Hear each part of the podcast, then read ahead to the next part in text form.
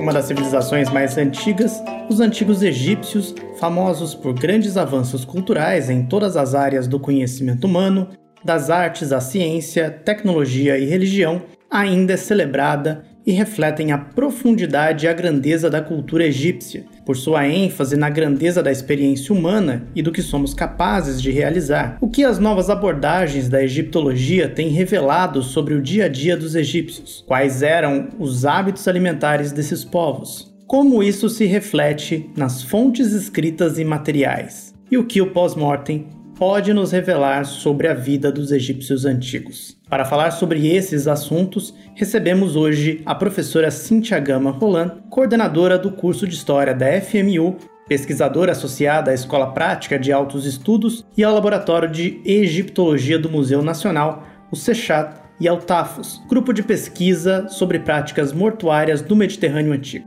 Eu sou Guilherme Rodrigues e este é o Stratcast podcast produzido pelo Laboratório de Estudos sobre a Cidade Antiga e pelo Laboratório de Arqueologia Romana Provincial, com apoio do Museu de Arqueologia e Etnologia da Universidade de São Paulo.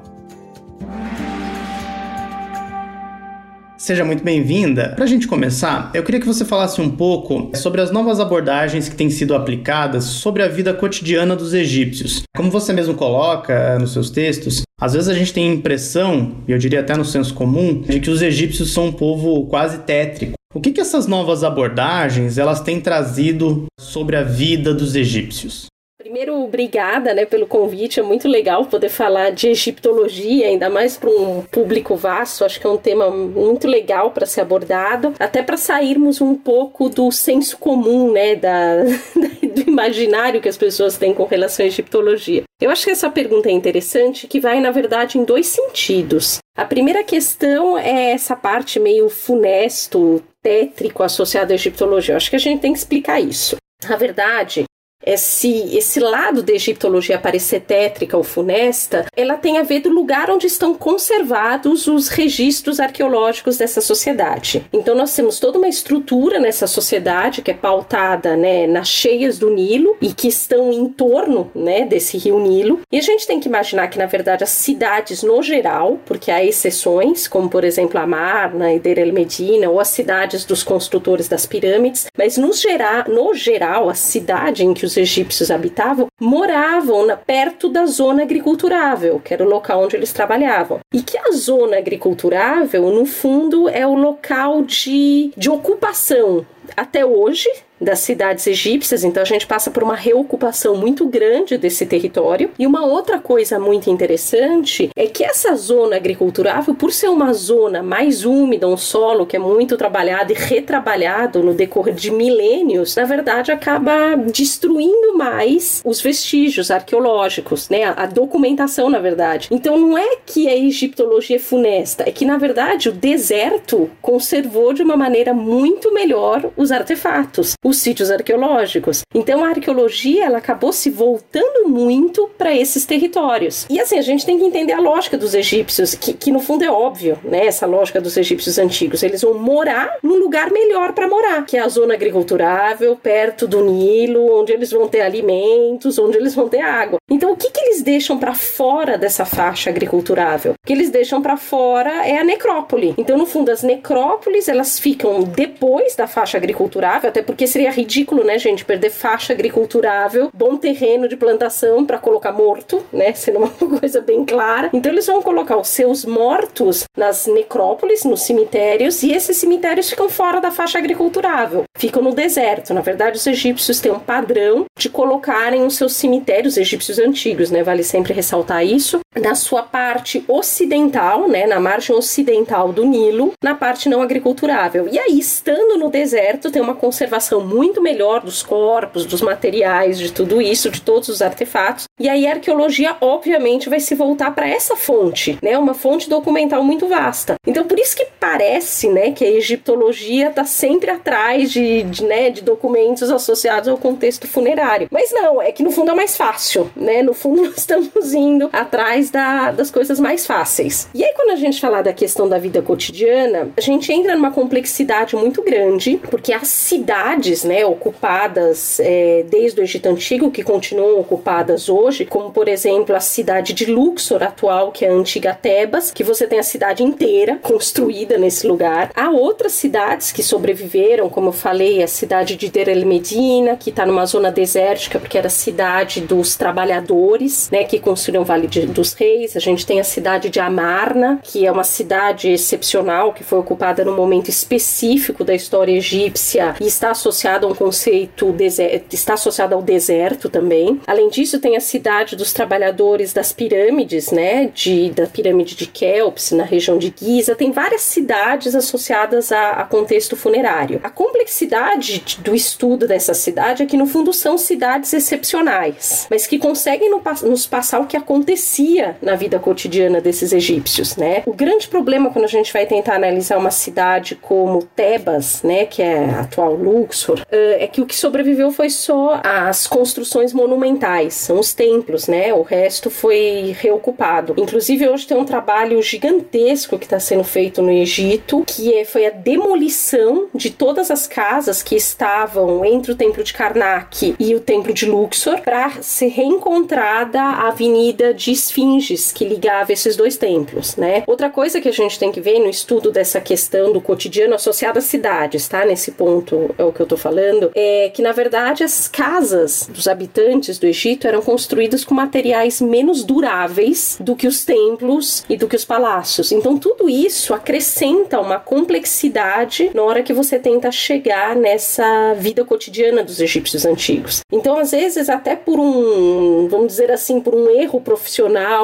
por um desvio, por um vício profissional, nós acabamos buscando por muito tempo na egiptologia tentar entender a vida cotidiana dos egípcios a partir do contexto funerário. O que não dá para falar para vocês que é uma coisa 100% certa, nem 100% errada, até porque é difícil acho que afirmar isso em na nossa ciência quando estamos 100% certos ou 100% errados. Na verdade, há conjuntos de textos funerários que começam a aparecer com mais força a partir do Médio Império, que são os textos dos caixões, e nesses textos nós começamos a perceber uma entrada nesse domínio funerário, que antes nós podemos dizer, entre aspas, bem grande, tá? Entre aspas, que era mais místico, né? Nos textos das pirâmides, que era voltado para conceitos associados às estrelas circumpolares, um pouquinho associado ao domínio osiríaco, bem pouquinho associado ao domínio solar. Então, é um contexto funerário nesses textos das pirâmides um pouco mais místico, a gente começa a perceber que no Médio Império tem alguns conceitos mais cotidianos. Em que sentido?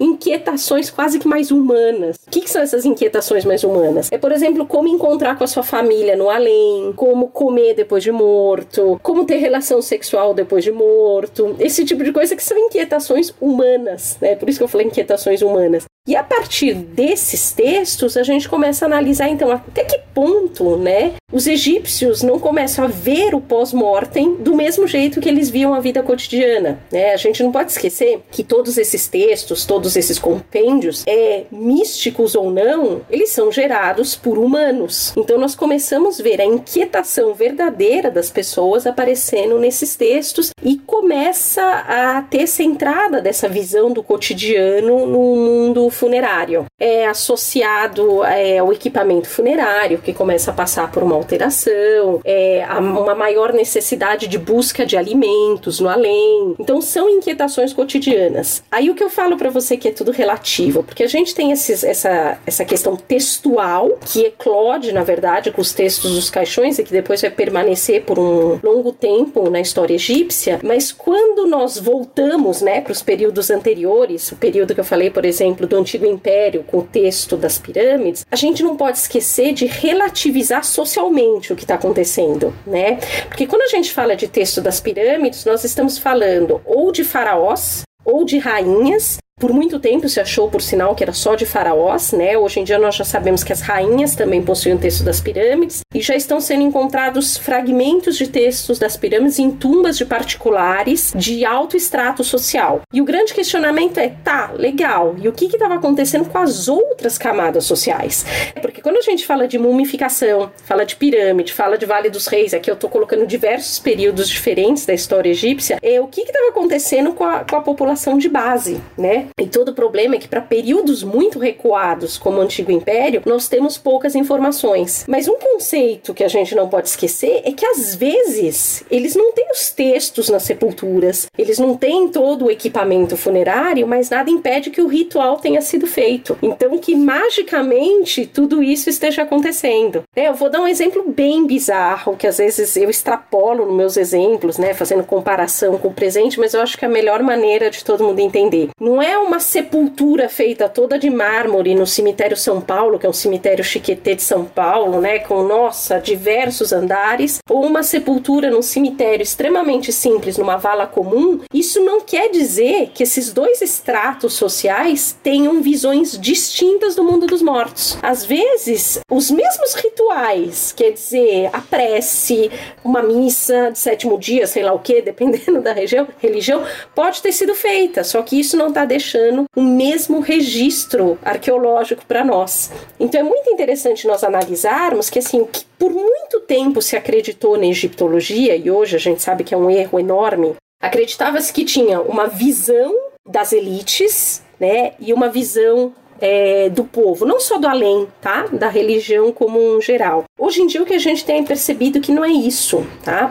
É, esse conceito ele tinha até um nome, era chamado, é, e alguns especialistas chamam até hoje de democratização do além. O que já é super bizarro, né? Porque nunca teve democracia no Egito Antigo, então já começa por aí. O povo nunca teve esse poder, então é uma coisa super ridícula. E ainda tem gente que usa, viu, Guilherme? Ainda tem gente que usa esse termo.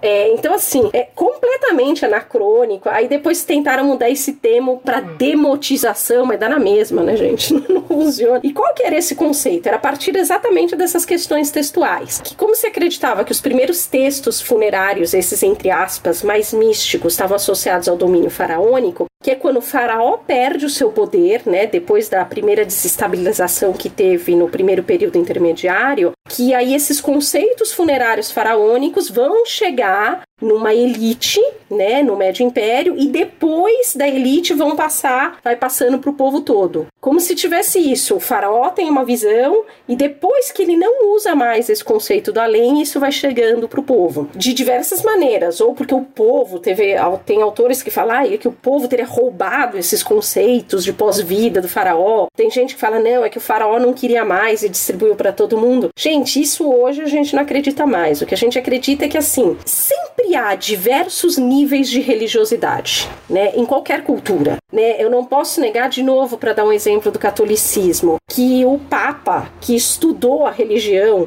os bispos, os arcebispos, lógico que eles têm uma visão religiosa completamente diferente da pessoa que pura e simplesmente está indo na igreja no domingo ou daquela pessoa que declara que tem uma religião sem nunca ter praticado. É óbvio, né, que os conhecimentos religiosos possuem níveis diferentes, mas isso não implica, às vezes, na questão da fé, na questão da crença. Então, o que a gente acredita hoje é que há, na verdade, diversas visões do pós-vida e todas funcionam ao mesmo tempo, sem problema nenhum. Em determinados da momentos da história, a documentação arqueológica pode deixar mais evidente uma crença do que a outra. Mas o que a gente sabe é que essa questão da vida cotidiana, ela parece ter um reflexo no pós-vida. De novo, porque é muito óbvio, né? A gente tem que falar aquela coisa é, verdadeira, né? Que a religião é criada pelos homens. Então tem horas que a gente não é tão criativo o suficiente para imaginar coisas tão distintas do que nós mesmos, né? Deus é nossa imagem e semelhança. A gente não foi tão criativo assim tão longe. Então assim, o que a gente vê é que eles começam a projetar o mundo do, dos vivos no mundo dos mortos. Então daí a gente consegue tirar algumas informações sobre o mundo dos vivos. O erro que nós podemos fazer é só ficar preso às fontes funerárias, né? Então, na verdade, o que tem que ocorrer é uma comparação, é uma troca entre o que nós podemos ver nas escavações do domínio cotidiano das cidades, se isso corresponde ao que acontece com o mundo funerário ou não.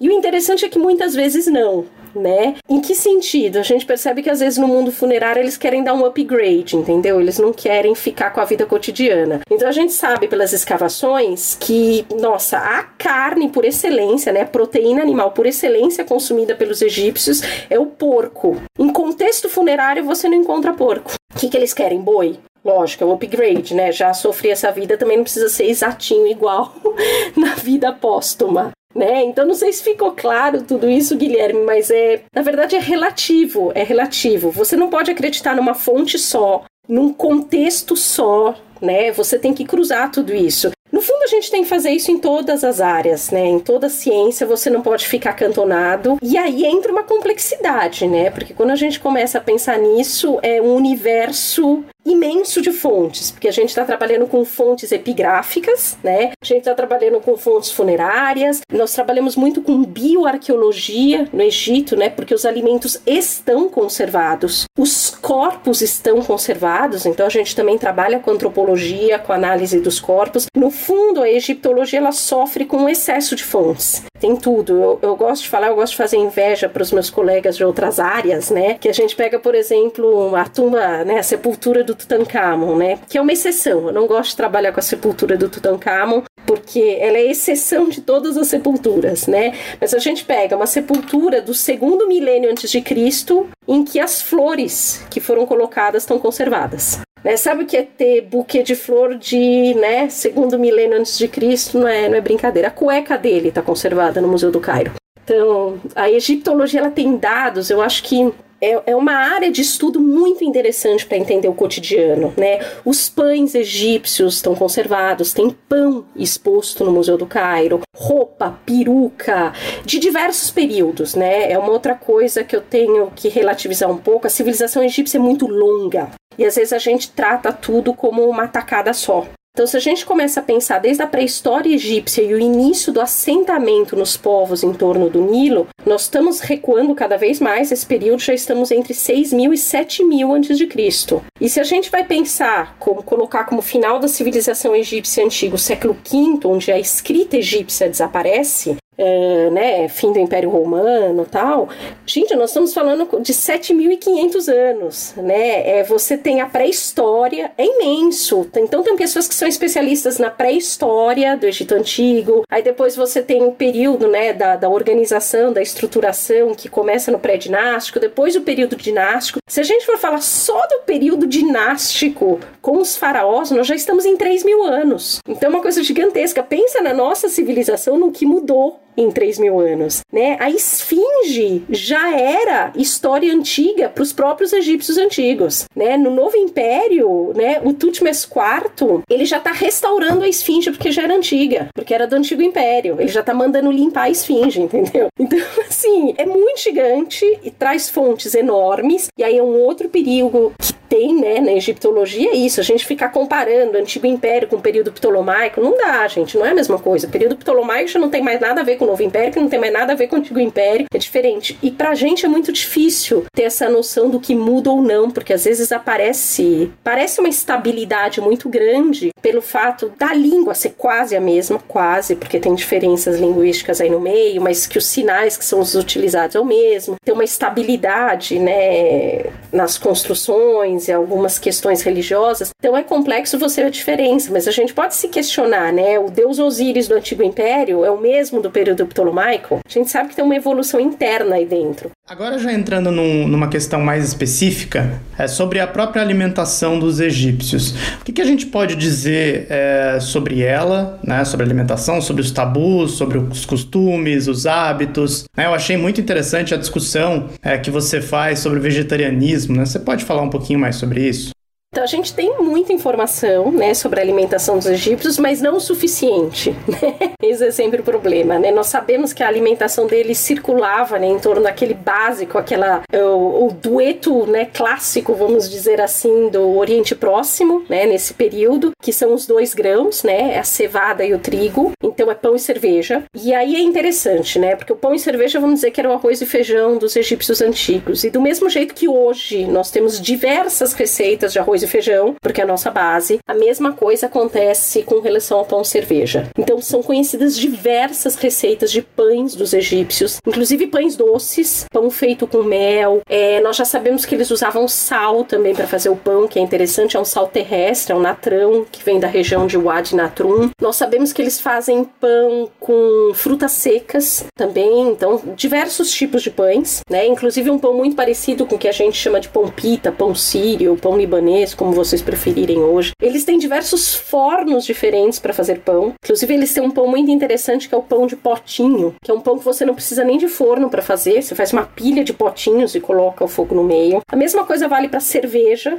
né? Muitas cervejas. Eles faziam cerveja de trigo também, né? Que é o que hoje a gente chama de Weissbier. É, a cerveja deles, eles fazem com cominho, às vezes eles fazem cerveja aromatizada, cerveja aromatizada com tâmaras também, que essa parece que é uma cerveja deliciosa, mas com teor alcoólico mais alto, né? Porque aí tem a dupla fermentação, tem a fermentação da glicose é, da cevada com a fermentação da glicose da tâmara, então é uma cervejinha meio perigosa essa. E essa é a base, né? Só que ninguém vive só de base. Nós sabemos, por exemplo, que eles comiam alface, por mais que isso não seja encontrado nos sítios arqueológicos. Inclusive é interessante que o alface está associado ao deus Min e o deus Min está associado à fertilidade, então eles achavam que a alface era afrodisíaco. Eles consumiam é, diversas frutas, né? Também que a gente vê muitos figos, a gente vê em contexto arqueológico, tâmaras, né? Tem inclusive alguns frutos que hoje não estão bem conhecidos, como fruto da palmeira dum, que a gente não sabe qual é essa palmeira dum exatamente. Eles consumiam também proteínas de origem animal. Eles consumiam muito porco, como eu já falei para você, carne de gado bovino, consumiam leite, tá? Que é uma coisa muito interessante. Os egípcios eles bebiam leite, o que é uma coisa que não é tão comum na antiguidade. Eles bebem leite como nós bebemos hoje, uh, leite de vaca mesmo que nós sabemos também, é, já que você falou do vegetarianismo, né? Parece que não era uma coisa comum no Egito Antigo essa questão do vegetarianismo, né? Eles consomem, é, pelo menos nós não conhecemos nenhum culto específico associado a uma questão religiosa associada ao vegetarianismo. E os corpos analisados também mostram consumo de proteínas animais, sem problema nenhum. É aquilo, eles têm uma alimentação variada, o que não impede de às vezes ter crise de fome, nós vermos algumas marcas ósseas de problemas alimentares, né? Mas no geral a gente percebe que é uma alimentação bem variada e que eles conseguem suprir as necessidades deles alimentarmente. Tem algumas exceções, tá? Por exemplo, a cidade de Amarna, que a gente vê que tem alguns momentos de crises alimentares, tal, que isso pode aparecer, mas no geral eles têm um suprimento alimentício coerente, vamos dizer assim assim, isso, né, isso funciona para eles. Você comentou de períodos de, de fome que podem ter acontecido. Nos textos que você acaba discutindo a vida é, no pós-morte, aparece uma grande preocupação em passar fome no pós-morte. Fala um pouquinho dessa preocupação e desse medo que os egípcios tinham com passar fome. Eles têm medo, isso a gente vê bem na questão do pós-mortem, isso se manifesta de diversas maneiras, né? Na verdade, a gente tem que pensar, são três coisas, né? A primeira questão, e não é por ordem de importância que eu vou falar, é só, né, por uma ordem que eu tô organizando na minha cabeça, é, você pode ver assim, eles têm medo de não terem oferendas, então esse é um problema. E no fundo, no fundo, o que representa essa oferenda? É você não ser lembrado, né? Tem uma questão que é muito importante para manutenção manutenção é, do morto, na manutenção da memória do morto. Então, essa pessoa que faleceu, ela deve ser lembrada e os rituais devem ser feitos para essa pessoa, ou por oferendas mesmo, ou por rituais mágicos que passam essa oferenda de uma maneira mágica para a pessoa. Mas isso está muito associado à memória. Na verdade, a verdadeira morte é quando a pessoa não é mais lembrada por ninguém, né? Então a gente percebe que isso é uma preocupação grande para os egípcios antigos, o fato de não terem mais o culto funerário. Inclusive, nós sabemos que há sistemas, como nós fazemos hoje, de pagar para um coveiro, sabe? Para ir na tumba, ficar limpando lá, lá, lá. Tem o mesmo sistema de você pagar para pessoas para irem cuidar da sepultura, fazerem oferendas e cuidarem da sua família. Essa é uma, uma inquietação muito grande, o fato de você ser esquecido, abandonado, não ter os rituais funerários. Isso aparece, olha, é, em diversos textos, tá? Inclusive, tem um texto literário egípcio famoso que é o do Sinué, e a maneira tem, tem uma história longa, não vou contar tudo para vocês, mas é um egípcio que tá fora do Egito, e aí ele recebe o perdão do faraó e vai voltar para a terra. Ele tá muito bem onde ele tá, ele tá na região do,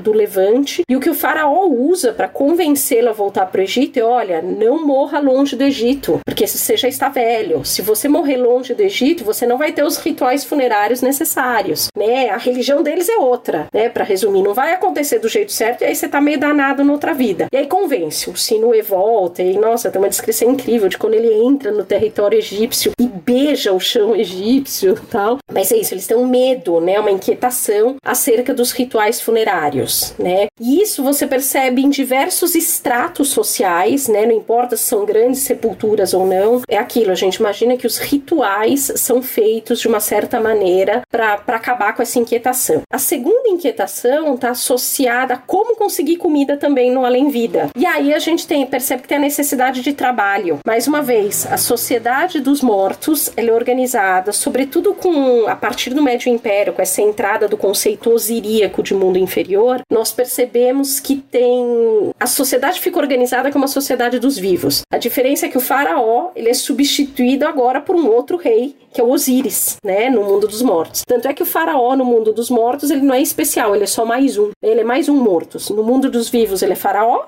no mundo dos mortos, ele é mais um morto e deve se submeter às normas osiríacas, né? E todos no mundo dos mortos trabalham, né? Você tem que trabalhar, você deve uma corveia a Osíris, você tem que trabalhar os campos e isso dá alimento para todo mundo, né? E daí que sai um, um, artefato arqueológico muito comum a partir do Médio Império, que são os chabits, as estatuetas funerárias, que são trabalhadores que vão trabalhar no lugar do morto, porque também é um saco, né, gente? A gente pode fazer uma duplicata do mundo cotidiano, mas você também imaginar que vai ter, ter que trabalhar o resto da vida pós-morte, então o resto da eternidade é meio desgracento. Então eles vão criar esse artefato que trabalha no seu lugar, né? Inclusive a gente vê isso no filme Fantasia, né? O filme Fantasia, quando a gente vê o Mickey fazendo as vassourinhas trabalharem no lugar dele, você sabe que essa ópera, né? Ela é inspirada de um conto ptolomaico e é um conto ptolomaico que fala exatamente do encantamento dos Chabits, que é para falar, ó, trabalha no meu lugar. É, e é por isso que eles não param nunca mais de trabalhar, né? Porque é para trabalhar na vida eterna. Então quando você manda esses bichinhos trabalhar, eles trabalham para sempre, né? E o texto original, inclusive, olha eu derivando já. O texto original do Médio Império exatamente é para falar para pedacinhos de madeira trabalharem, que depois vai mudando esse artefato com o passar do tempo, ele começa a ser feito de faiança, de rochas mais duras, como granito e tal. Mas é, é um artefato muito comum a partir do Médio Império, quando ele começa a aparecer, e ele vai se perpetuar até o período ptolomaico. Inclusive, é, esses artefatos vão começar a aparecer no final do Novo Império, para até para as camadas mais populares, mais simples da população. Eles começam a ter, obviamente, são artefatos mais simples, às vezes até feito de barro, tá? Mas é um acompanhamento funerário comum. Na verdade, eu acho que todo mundo tem medo de ter que trabalhar no além. Não é uma coisa que eles querem ter que trabalhar para arranjar a própria comida. E Osíris vai mandar todo mundo trabalhar, porque é aquilo, todo mundo tem que sobreviver no além, tem que comer e tem que beber.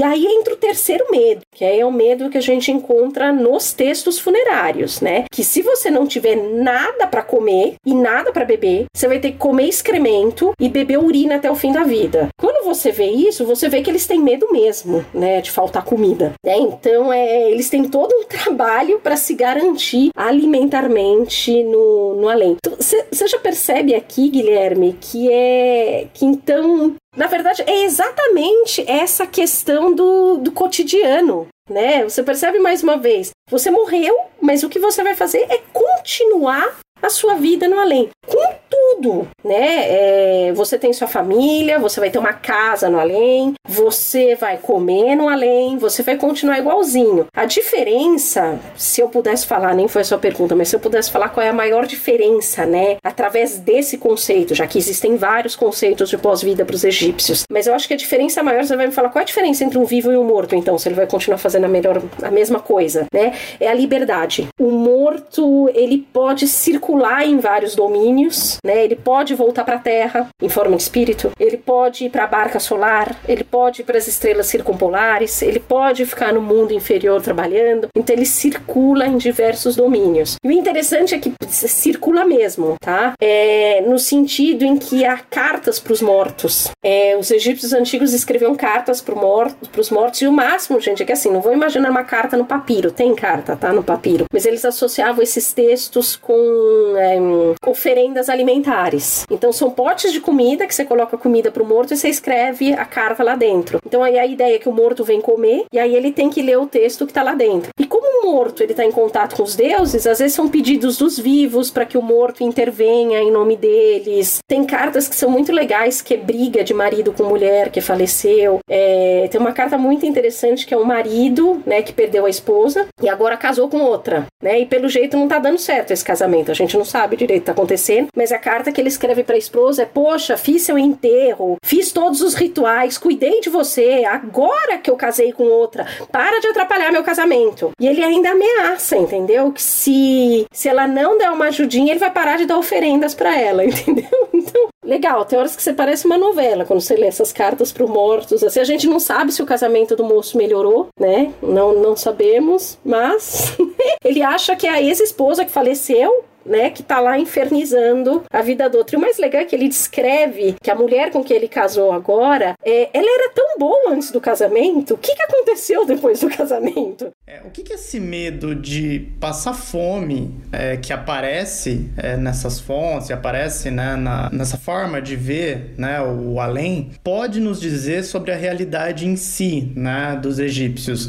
Era comum momentos de, de fome e de carestia é, no Egito? Olha, é difícil jurar de pé junto que era comum, mas também é difícil jurar que não era comum. No fundo, no fundo, tem uma organização que é um pouquinho limítrofe, né? Porque se a cheia não vem corretamente, né? Se a cheia não é controlada, isso gera realmente problemas de abastecimento. Como que a gente sabe que tem pode haver problemas de abastecimento? Pela necessidade que eles sentem em estocar alimentos. Quando a gente fica estocando, estocando, é porque a gente tem medo que algo dê errado. Então, na verdade, tem os silos oficiais do Estado para fazer estoque de alimentos. Então, tem todo um sistema muito organizado de cobrança de impostos, né? E essas cobranças de impostos vão para um estoque feito pelos faraós, né? Que depois, em teoria, é para funcionar como uma redistribuição desses alimentos na hora que falta, para fazer a manutenção da sociedade. Os templos também têm silos muito grandes de estoque de alimentos e as casas estudadas de Der el Medina, que são casas de particulares, mas um grupo social específico, de um grupo social que deveria possuir um poder econômico maior do que as classes mais baixas é, da sociedade egípcia, as casas também têm depósitos para alimentos. Então, assim, essa necessidade de estoque mostra que deve ter alguns momentos de falta, tá? Tem alguns momentos de falta comprovado, tem momentos de que isso causa até uma comoção social, sim. Por exemplo, nos períodos intermediários, a gente sabe que tem momentos de comoção social, movimentos em que o poder faraônico cai. Isso acontece. Tem momentos de invasões de povos estrangeiros, também que isso geram problemas. Tem greves né? Então, por exemplo, novamente nessa cidade de Der el Medina tem greve, né? no momento que a gente sabe que a, que a política egípcia parece estar um pouquinho complexa, eles estão sem receber salário, né? E o salário deles é trigo e cevada, então isso gera uma questão de fome. Então deve, deve acontecer, né? Isso, isso deve acontecer. Nos seus textos, mesmo você trabalha com a ideia de, do alimento como mediador entre esses dois mundos e ao mesmo tempo como um elemento de negação e de afastamento real do mundo da esfera dos vivos. Porque assim, eles tinham medo da morte, né? Havia um medo também da morte, né? Apesar de, de entenderem a morte como uma continuidade, também havia uma ideia de afastar, né? De distanciar o morto. Ou eu estou errado em relação a isso? Não, você tem toda a razão. Na verdade, assim, tudo que eles fazem, na verdade, no fundo, no fundo, é até uma maneira de tentar controlar a morte. Né? É você tentar organizar uma coisa incompreensível e dolorida, porque a gente sabe que isso implica uma dor, né? A gente vê as carpideiras, tudo isso implica uma separação. Então, na verdade, é como se você tentasse criar várias regras e várias explicações para o inexplicável. E a gente sabe que os próprios egípcios antigos têm dúvida com relação a tudo isso, né? Tem horas que você lê os textos, você vê as sepulturas, você pode imaginar que estava todo mundo ok, todo mundo acreditando nessa religião, mas mais ou menos. Primeiro que a gente não sabe exatamente o que estava passando na cabeça deles. Segundo, porque tem textos, como por exemplo o canto dos arpistas, né, que a gente percebe isso em sepulturas, isso que é o mais interessante, em que eles falam, no fundo, no fundo, ninguém voltou para contar. Então é, é um carpe diem, né? É aproveite essa vida,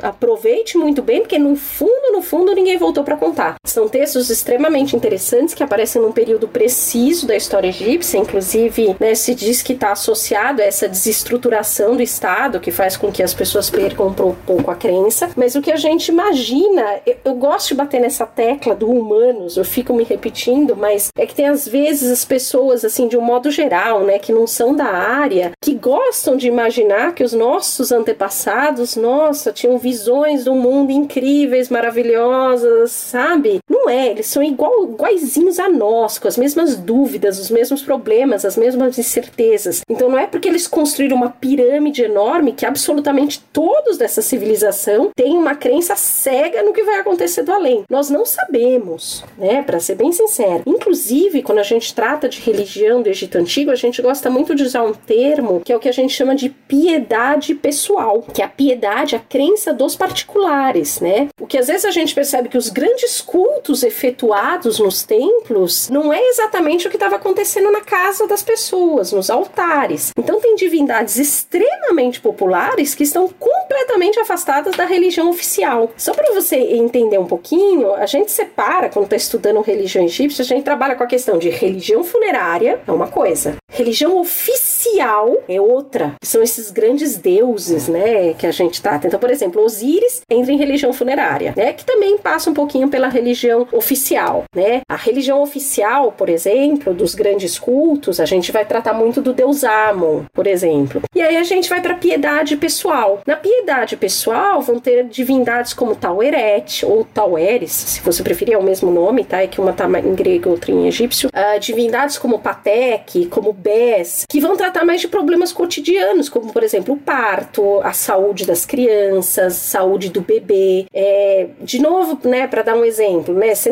a gente pede pro São Longuinho, né, eu vou dar 10 mil pulos se achar meu, meu pendrive que eu perdi. Não perdi, tá, gente? Brincadeira. Mas se achar meu pendrive que eu perdi, a gente fica desesperado e começa a fazer essas coisas de louco. Gente, isso não é religião oficial, né? Não, não tem esse tipo de coisa, tá? Na religião oficial. E a gente acha que tá seguindo a religião numa boa fazendo isso. Mas é isso. De novo, são níveis de religiosidade diferentes. Então isso gera também níveis de compreensão do mundo pós-vida completamente diferentes, tá? Isso gera a relação com a morte de uma maneira diferente. Isso gera sepulturas diferentes. Isso gera equipamentos funerários diferentes. A gente não pode imaginar também que todos esses níveis de religiosidade que eu estou falando estejam separados de questões econômicas, né? Às vezes você não tem acesso aos bens materiais que você precisa para fazer uma grande sepultura. Então, assim, é extremamente relativo tudo isso, tá? Então, é até na questão da crença funerária, é difícil saber que nível eles acreditavam em tudo isso e que conhecimento eles tinham de tudo isso, né? Eu sinceramente não sei se um camponês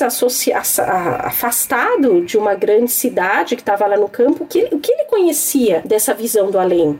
Qual era o ritual? O que, que eles estavam fazendo? No, no que eles pensavam nessa hora do enterro? Não sei. E é difícil saber. Isso é uma coisa difícil de se atingir. Essa, essa religião pessoal, até pro pós-vida, é muito complexo. E nessa questão da alimentação ainda, vocês percebem quando vocês olham pro material arqueológico, né, em diferentes uh, estruturas, né? Se você olha para tumbas da elite ou tumbas já das classes mais baixas, vocês percebem diferenças nessas oferendas alimentares para os mortos? Sim, sim, tem muita diferença, né? Por exemplo, a pata dianteira do boi, que é o mais prezado, que está até associado ao ritual de abertura da boca, isso você só encontra em sepulturas da elite. Em sepulturas é, populares você encontra mais grãos ou você não encontra nada, tá? A gente não pode esquecer que tem uma grande parcela da população que é uma grande parcela da qual nós tratamos menos, que não tem às vezes superestrutura, né? É só uma fossa, um enterramento em fossa. Então não é múmia, não é nada disso que vocês estão imaginando, né? Com relação às sepulturas egípcias antigas. Então vão ter, vão ter estruturas de enterramento em fossa, que pode ter um acompanhamento funerário mínimo, às vezes só alguns amuletos, no geral amuleto a gente sempre encontra, só alguns amuletos, e às vezes enterramento em fossa com um potinho em terracota com grãos. Ou que hoje não tem mais nada, né? Mas que dá por meio de análise espectrométrica de ser visto que havia grãos. Então muda muito, né? E, e, de novo, é uma questão complexa porque a gente fala até da, da questão do que sobrevive do registro arqueológico. Se a gente pega as pirâmides, né, por exemplo, que são sepulturas reais do Antigo Império, não tinha nada dentro. Mas o que, que a gente imagina? Elas também foram saqueadas, foi extremamente degradado, né? Então não posso falar que é um padrão para os faraós do Antigo Império terem X equipamento funerário e X acompanhamento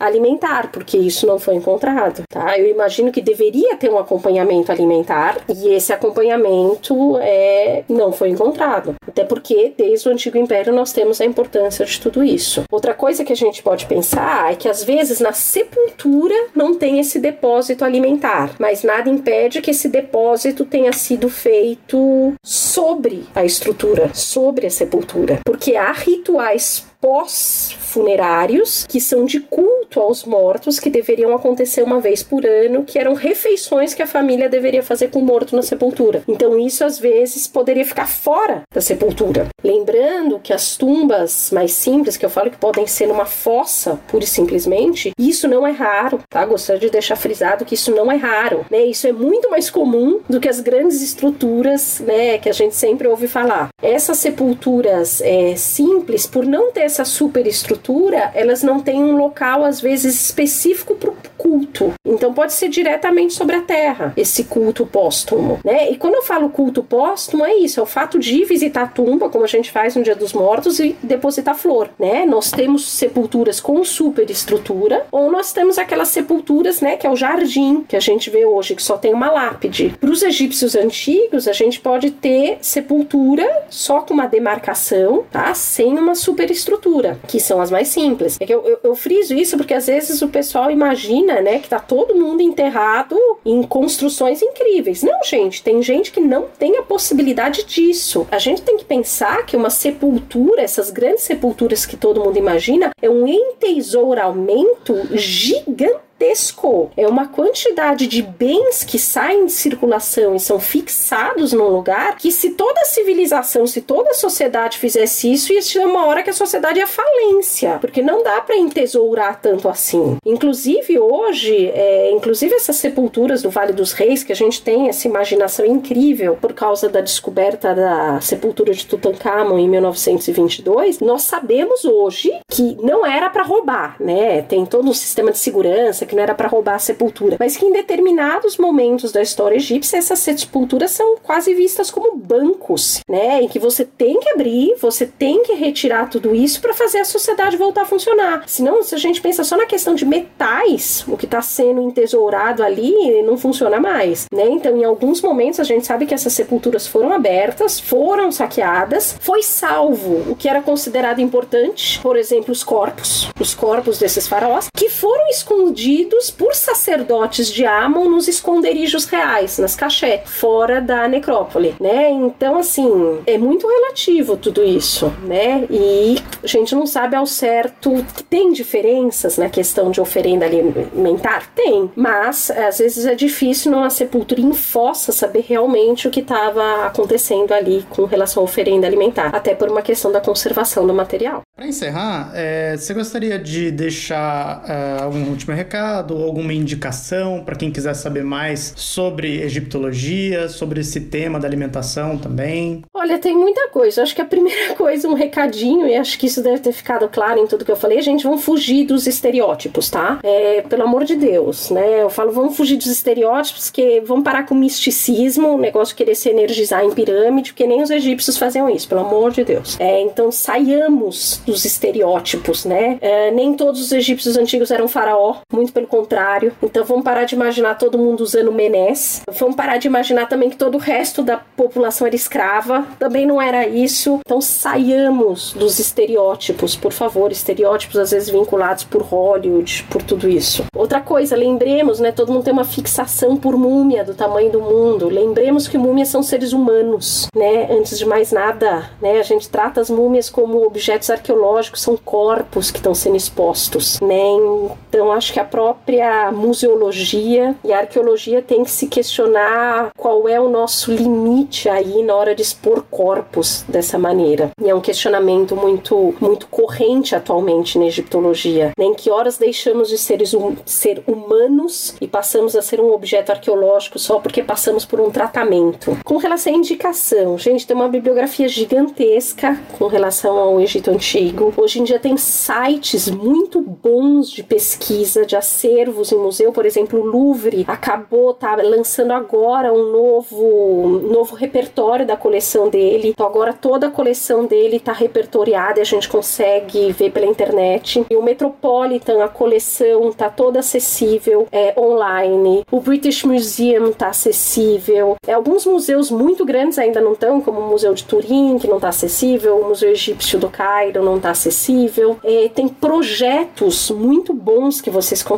ter acesso pela internet, como o Theban Mapping Project, para quem se interessa pra, por arqueologia funerária. Tem todo o projeto de Amarna, que também está disponível é, na internet. A maior parte das equipes de escavação está colocando relatórios de escavação online agora. Então, assim, é, não façam uma busca na internet boleando por religião egípcia antiga Osíris. Senão a chance de vocês caírem num site que não seja acadêmico é muito grande. Então procurem por escavações, por museus, por instituições conhecidas, senão há um risco muito grande de cair em coisa ruim. E infelizmente nós não temos muitas publicações em português. O que vocês podem buscar, caso a única língua que, que seja lida seja o português, procurem artigos né, de, de congresso, procurem publicações por artigos, porque livros tem poucos em português, tá? Às vezes tem algumas traduções, né? E para egiptologia, sim, no fundo não tem como escapar, tem que ler em inglês, tem que ler em francês, seria muito bom ler em alemão também, porque religião funerária tem grupos de estudo muito bons em alemão,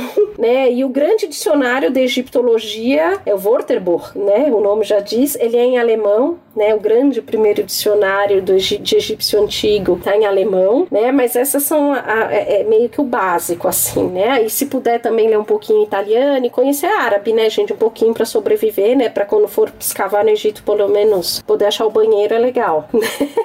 não, não desanimo ninguém, espero não desanimar ninguém, mas com inglês, assim, se for só com inglês, você já tem um domínio bem grande da bibliografia. E diversas universidades estão postando agora. A UCLA tem um site muito legal de arquivos que eles postam. Eles estão fazendo uma espécie de dicionário de egiptologia e que eles vão postando, por exemplo, democratização e aí toda a explicação com relação a isso, com relação aos conceitos de egiptologia. Então tem muita coisa. É só não procurar e nada contra, mas eu eu, eu trabalho com uma questão científica. É, é só não procurar nesse lado esotérico. O lado esotérico pode atender seus desejos esotéricos, mas a questão científica e tentar entender mesmo essa civilização é muito complexa, tá? Então, se você quiser esotérico, vai. Se você quiser científico, você tem que ir por outro caminho. Muito obrigado, Cintia. Excelente. Toda a entrevista foi muito bacana. Tenho certeza que vai abrir né, os olhos de muita gente para outras abordagens